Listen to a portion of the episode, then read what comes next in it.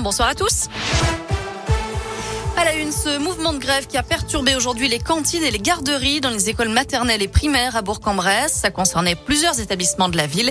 Et c'était à deux jours de cette grande mobilisation prévue dans l'éducation nationale.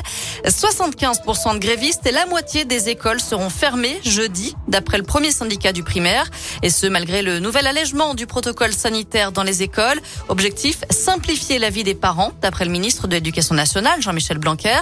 Désormais, si votre enfant est cas contact, plus besoin de tests PCR ou antigéniques, mais simplement trois autotests fournis gratuitement à la pharmacie avec une attestation de l'école.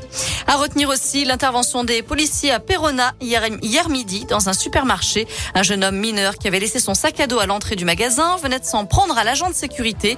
Il lui a reproché de ne pas avoir surveillé ses affaires. L'individu a été interpellé et ramené au commissariat. Bientôt une maison des dessins de presse à Paris. C'était une promesse d'Emmanuel Macron défendant la liberté de blasphème. C'était aussi le souhait de Georges Wolinski, caricaturiste tué dans l'attentat de Charlie Hebdo.